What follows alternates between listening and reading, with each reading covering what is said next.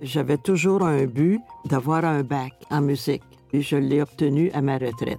J'avais 67 ans. Je m'appelle Luc Maurice, président fondateur des résidences du groupe Maurice. Bienvenue au balado Dans quelques années, où on discute sur différents sujets qui concernent la réalité des personnes plus âgées, accompagné de deux invités. On échange avec un expert en la matière et surtout, on donne la parole aux aînés.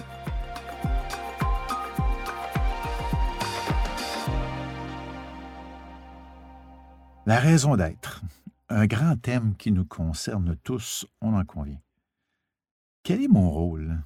Qu'est-ce qui me passionne et qui me donne envie de continuer à avancer?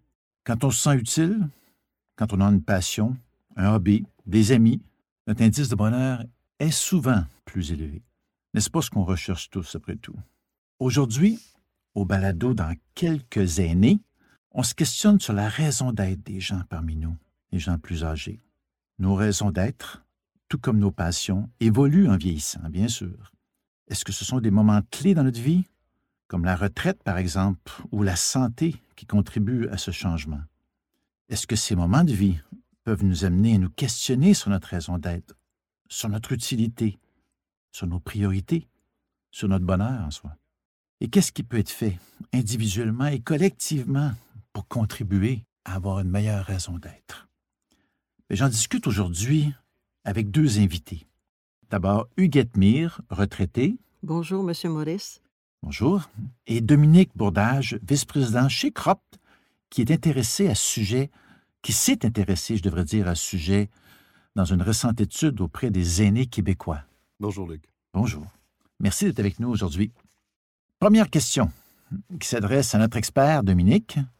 Qu'est-ce que vous pouvez nous dire comme définition de ce qui est la raison d'être chez la personne plus âgée? D'entrée de jeu, je dirais que euh, la raison d'être, euh, sa définition, elle est la même pour un peu tout le monde. Hein. C'est se sentir vivant, c'est d'avoir une utilité, vous l'avez dit tout à l'heure, d'avoir des passions, euh, de, de, sentir qu'on participe à quelque chose, qu'on n'est pas juste un passager dans l'autobus. La chose que j'apporterais comme nuance, on parle toujours de la raison d'être au singulier, on devrait surtout parler des raisons d'être. La raison d'être peut être multiple. Il y en a des très importantes dans notre vie, il y en a des, périphériques, il y en a des plus petites, mais c'est donc une chose qui est hyper importante, l'aspect de la multiplicité. Et aussi, il y a l'évolution de la raison d'être. Et c'est ça qui différencie, je dirais, le plus quelqu'un d'une trentaine d'années de quelqu'un qui est à sa retraite d'un aîné, par exemple, qui aura vécu différentes évolutions de ces raisons d'être-là. Et Huguette, notre sage, qu'est-ce que ça vous dit tout ça? En fait, euh, la raison d'être, le bien-être, si on veut, être bien. D'après le Larousse, le bien-être, c'est un état agréable résultant de la satisfaction du corps et du calme de l'esprit. C'est presque le bonheur. Il n'y a pas un grand bonheur, mais il y a des petits bonheurs. Tout ça mis ensemble font que c'est un grand bonheur.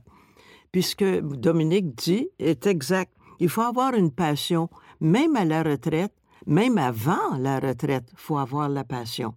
Vous avez tellement raison, hein. tellement raison, Huguette. Il y a bien des gens à 40 ans qui n'ont pas de passion ou qui n'ont pas beaucoup de, de vitalité euh, dans leur vie. Alors, ça, ça, peu importe à l'âge, vous avez tout à fait raison. Oui, il y en a à 45 ans qui sont vieux. Hein? Ah oui.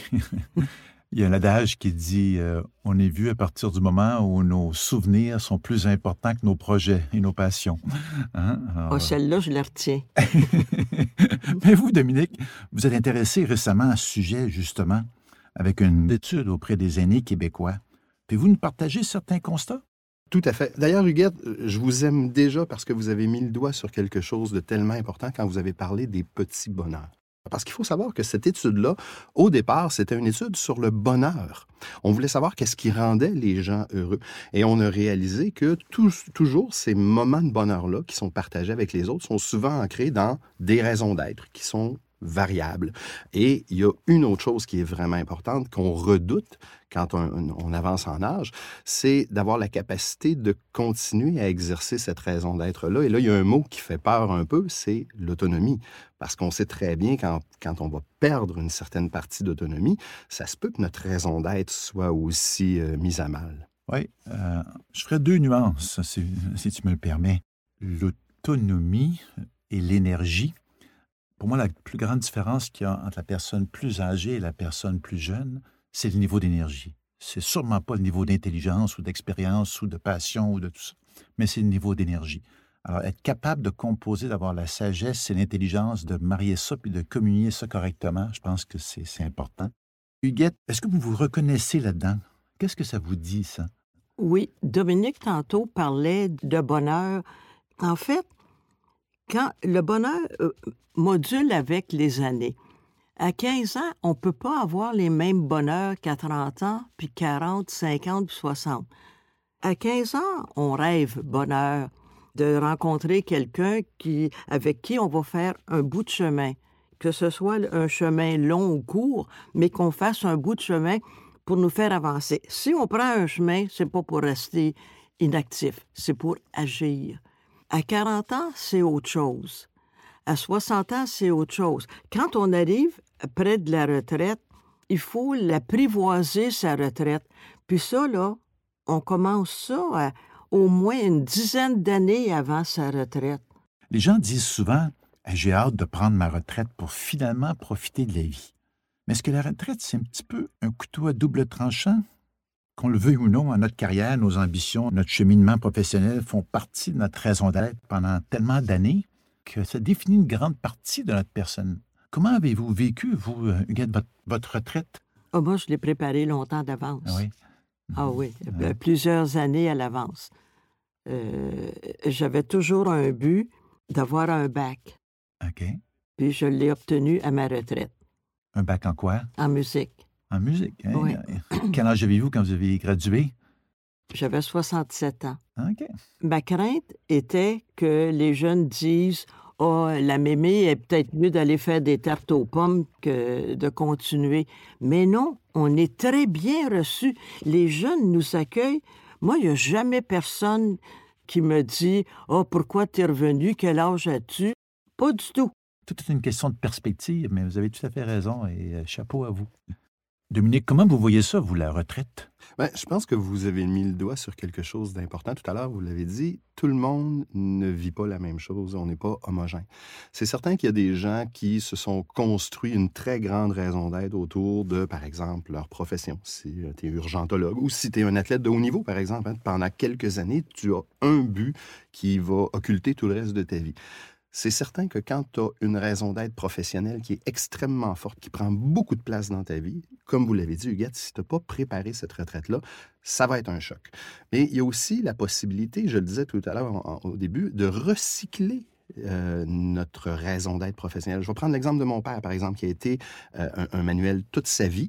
Et quand il est arrivé tout près de la retraite, il a commencé à prendre des cours de mécanique de petits moteurs. Alors, la journée de sa retraite, il n'était pas euh, désemparé. Il avait son garage, ses outils et toutes les tondeuses du quartier à réparer. Et, il, a, il, a, recyclé sa raison d'être. Et je vous dirais que le saut pour la retraite, pour mon père, a été très facile à faire, justement à cause de choses comme ça. Moi, je peux faire l'effet contraire, euh, Dominique. J'avais une collègue de travail qui a toujours, elle n'a jamais, c'est-à-dire envisagé la retraite. Euh, pour elle, ça n'existait pas. Et la compagnie, euh, évidemment, a rendu un âge certain, l'a obligée de prendre sa retraite. C'était horrible. Horrible. Physiquement, moralement pendant hein. plusieurs mois. Il y avait un déni. Hein. Pour certaines personnes, il y a un déni. Un déni. C'est pas, c'est assez juste ce que vous dites, absolument. Vous sentiez-vous obligé, Huguette, d'avoir euh, d'avoir une raison d'être pour votre retraite ou qu'est-ce qui vous animait à ce niveau-là? Ben, je pense qu'après un travail, après le travail, il y a autre chose à faire. Quel âge avez-vous quand vous avez pris votre retraite? J'avais 60 ans. Je pense que vous étiez avec Air Canada, hein, si je me trompe. Oui. oui. Ça fait 25 ans que je suis à la retraite pour le bénéfice de nos auditeurs, Huguette me disait tantôt que à l'âge vénérable de 85 ans, en pleine santé, elle me disait que son ancien employeur venait tout juste de lui envoyer une lettre, comme il a fait à tous les retraités, peu importe l'âge, pour les inviter à retourner au travail, compte tenu de la situation actuelle. Wow! Je pense qu'on voit souvent l'obligation de la raison d'être parce qu'on voit la raison d'être d'une manière singulière, puis qu'on voit la raison d'être derrière une notion de performance. Ce qui n'est pas toujours le cas. Hein. Mm-hmm. Si un, athlète olympique aura une raison d'être euh, de performance, l'urgentologue, on le disait tout à l'heure, mais la raison d'être, elle évolue, notamment quand on est parent. Je vais prendre un exemple. Ma fille, présentement, est en Alberta. Ma fille a 19 ans. Et elle m'appelle cette semaine euh, en me disant c'est ma journée de congé. Elle est guide euh, pour des, randonnées équestres. Et il y a des gens d'un peu partout dans le monde. Puis elle me dit là, j'ai décidé de faire des crêpes pour tout le monde ce matin. Mais il y a des Français dans le groupe, alors je veux être certaine de mon coup. Moi, je fais des crêpes depuis qu'elle est toute jeune. Donc, elle m'appelle, elle me reconnaît. ma raison d'être, c'est l'expert des crêpes, mais on s'entend que c'est pas du tout la même raison d'être que quand elle avait 5 ans. Alors, ça évolue. Je suis loin d'être dans la performance. On est complètement dans autre chose. Donc, quand on se sent obligé d'avoir une raison d'être, c'est probablement qu'on vise quelque chose qui est, qui est pas nécessaire. La mm-hmm. raison d'être, vous l'avez dit, hein, c'est le bonheur, c'est de partager, c'est des petits moments. C'est pas obligé d'être quelque chose de gros et de performant. Dominique, à votre retraite, vous pourrez vous spécialiser comme cuisinier. J'aurais probablement plein de petites spécialités comme ça. Je pense pas que je m'ennuie, moi, à ma retraite non plus. Il y a beaucoup d'études qui disent justement que les interactions sociales jouent un, un rôle important dans le bonheur des gens. Mais est-ce que les interactions sociales ont le même effet sur la raison d'être, justement, de chacun de nous? Huguette? Oui, c'est sûr. En fait, les humains, on est habitués à vivre en communauté, puis il faut que ça continue. On a des amis quand on est jeune. Quand on a deux, trois ans, là, on va à la garderie. Ah, tout de suite, on a un copain, une copine. Ça commence là. Ça n'arrête jamais. Ça arrête quand la vie est terminée. Puis le contact humain, on apprend beaucoup de choses. À la résidence et vie à Laval, euh, le hasard a fait que j'ai rencontré euh, un chanteur que j'ai accompagné pendant plusieurs années. On s'était perdu de vue, bon, tout ça. Le hasard a fait que j'ai rencontré euh, Jacques. Puis, tout de suite, là, on a repris contact. Là, j'ai rencontré sa femme, j'ai rencontré sa sœur. Ça n'a pas été long, là. On a créé un groupe tout de suite. C'est tellement important. Chez nous, sur les 13 200 résidentes et résidents du groupe Maurice, on calcule que 38% des gens viennent chez nous parce qu'ils veulent rencontrer des gens avec lesquels ils croient qu'ils auront des atomes crochus. C'est majeur. Comme on sous-estime ça. Les gens pensent tout le temps en termes de besoins, en termes de, médicalisation, en termes de solitude, de sécurité. Il y a beaucoup, beaucoup de gens, on peut-tu juste avoir du fun avec des gens qu'on pense qu'ils vont être comme nous un peu? Hein? C'est la nature humaine, la bête sociale qu'on est. Dominique? Bien, le tissu social, vous l'avez dit, hein, c'est très important. D'ailleurs, c'est les moments de partage qui vont, vont créer ces petits bonheurs-là. Et notre tissu social va s'effriter. Vous l'avez dit, on débute tout jeune à la garderie, euh, mais il y a des moments de vie qui font que ce tissu-là va s'effriter, notamment, euh, par exemple, les jeunes qui quittent les régions pour aller à l'université, donc il y a des amis qui s'éloignent. Euh, la famille, moi j'habite très loin de chez mes parents, on n'a pas de souper tous les dimanches, par exemple. Puis ensuite, ben, rendu un certain âge, moi j'ai des amis qui commencent à mourir autour de moi. Donc forcément, ce tissu social-là va s'effriter lentement, et vous l'avez dit, Huguette, c'est important de, de le renouveler, de l'entretenir, puis de sortir de sa zone de confort, puis d'aller au-devant des gens pour s'assurer de garder autour de nous des gens qu'on aime, puis pour partager ces moments-là, puis se créer des moments de bonheur. Et garder aussi son utilité, tant individuelle que sociétale. Hein? On le sait, les personnes plus âgées, c'est eux qui font le plus de bénévolat dans la collectivité. C'est eux qui aident le plus de gens, sur une moyenne en tout cas. Et comme ils ont l'expérience, si on connaît, on aime. Si on aime, on aide. Et ça va ensemble, tout ça pour moi. Absolument, vous avez tout à fait raison. Mais qu'est-ce que la collectivité fait pour aider les aînés aussi à avoir des raisons d'être, à embarquer, à rester accrochés à la vie? Puis quand je dis ça, je ne veux pas dire ça dans le sens que c'est à la collectivité d'offrir des choses, parce que c'est aussi à l'aîné, peu importe à 80 ans ou à 40 ans, d'être curieux et de vouloir aider la collectivité. Hein. Pour moi, ça, ça va dans les deux sens, ces choses-là. Vous avez raison, ça va dans les deux sens. C'est vrai qu'il y a une responsabilité personnelle de, de, vouloir continuer d'être curieux, mais c'est quand même un peu triste de voir qu'au Québec, on n'a pas une culture qui valorise beaucoup la part des aînés. Malheureusement, il y a d'autres cultures dans le monde qui le font beaucoup plus, et, pourtant, on aurait tellement de choses à apprendre. Je, vais prendre un exemple. Par exemple, mon père qui présentement attend une opération pour le genou depuis plus de deux ans. Euh, évidemment, il est limité, notamment dans son autonomie, dans sa raison d'être. Pour... Moi, j'ai un chalet, il aimerait ça m'aider beaucoup plus. Il me le dit souvent, si mon genou allait bien, j'aimerais tellement ça t'aider plus. Euh, mais il peut aider quand même, parce que tout ce qu'il connaît, même s'il n'est pas capable de le faire, il est capable de me le transmettre. Il peut être là avec moi, puis me, me le montrer, m'aider avec des conseils. Absolument, vous avez tout à fait raison. Est-ce que vous avez un conseil personnel pour les gens qui nous écoutent et qui se questionnent sur leur propre raison d'être? D'abord, bouger, faire un effort, sortir de votre appartement. Arrêtez de voir et de compter les 16 murs qui se trouvent dans l'appartement. Allez devant les gens. Si vous ne voulez pas leur parler, vous êtes trop gêné, juste vous asseoir au salon ou à la bibliothèque et regarder les gens. Je suis certaine, il y a une personne qui va s'approcher de vous, qui va vous parler, et voilà, c'est parti. Et vous, Dominique, sur les temps libres et tout ça, comment vous voyez ça? Ben, Huguette, d'abord, je dois vous dire que je vous trouve inspirante. Puis je répondrai avec euh, une anecdote personnelle que j'ai vécue, même si je ne suis pas encore à la retraite. Moi aussi, j'ai beaucoup plus de temps libre dernièrement. Évidemment, le fait de travailler du domicile, ça change la donne. Moi, ça fait 15 ans que j'habite le même quartier. Il y a un type qui est, dans notre quartier, François, que, je connais un peu parce que je le rencontre à tous les jours. Il est toujours installé devant le Jean Coutu. Vous aurez compris que François a, différents, euh, différents enjeux dans sa vie, notamment des enjeux de santé mentale. Mais depuis une quinzaine d'années, je lui parle régulièrement quand je promène les chiens. Je sais que François, puis vous, auriez euh, des atomes crochus avec lui, Huguette, c'est un musicien de jazz notamment. Euh, et sachant ça, un soir cet été où j'étais seul, donc j'avais un moment de petite solitude à la maison, j'ai eu une pensée pour François. On était dans le temps du festival de jazz, puis je suis sorti de ma zone de confort, je suis allé le voir, puis je l'ai invité à aller prendre une bouchée puis aller voir un spectacle de jazz. Évidemment, il y a une raison d'être, de bonne action derrière ça, d'amener quelqu'un un peu défavorisé dans un moment comme ça. Moi aussi, j'en ai profité. J'ai passé une soirée magnifique avec quelqu'un d'hyper intéressant. Mais j'ai dû me sortir de ma zone de confort, de mes réflexes habituels pour pouvoir vivre ça. Alors, votre conseil de dire d'être curieux, puis d'aller au-devant, puis de sortir de son appartement, de sortir de sa zone de confort, c'est probablement le meilleur conseil qu'on puisse donner aux gens. Moi, le mot que je retiens le plus, c'est le mot partage, que vous avez dit, Dominique, au tout début, et sur lequel vous avez fait beaucoup de millage par la suite, Huguette, c'est majeur. D'ailleurs, il y a beaucoup d'études qui le disent.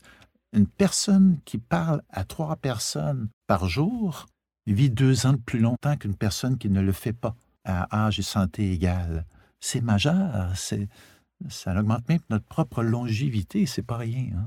absolument. Je vais bien vivre jusqu'à 150 ans. Je vous le souhaite. Pour finir, est-ce que vous aimeriez dire aux personnes qui nous écoutent un petit conseil sur comment développer leur raison d'être si c'est si ce que vous souhaitez? Profitez de la vie. Profitez de la vie. Dans Mhm. tout ce que les gens vont faire, pas se poser la question pourquoi on fait ça, mais le faire instinctivement parce que ça nous tente de le faire, puis j'aimerais ça, faire ça. Ben allez-y, c'est le temps. Alors, euh, sur ça, je désire vous remercier du fond du cœur, euh, Dominique. On sent que ça vient de vous, on sent que vous aimez le sujet. Vous avez travaillé sur ce sujet-là, puis on sent que ça vous interpelle. Ce fut un grand plaisir d'être avec vous aujourd'hui. Et Huguette, bon sang que vous êtes inspirante. Vous avez une joie de vivre qui, qui est contagieuse. Alors, euh, mille merci. Oui, ce fut très agréable.